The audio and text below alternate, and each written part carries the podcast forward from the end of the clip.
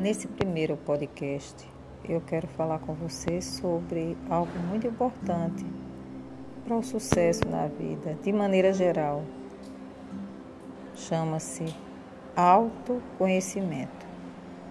Autoconhecimento é o caminho. Não temos outro caminho a não ser o autoconhecimento para que possamos seguir a trilha da vida sabendo onde estamos pisando.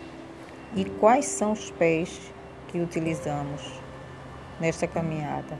Sim, você consegue conhecer todo o seu corpo, a partir inclusive dos seus pés, da forma como você pisa, da forma como você percebe o chão, percebe a realidade e percebe tudo o que se passa dentro e fora do seu corpo?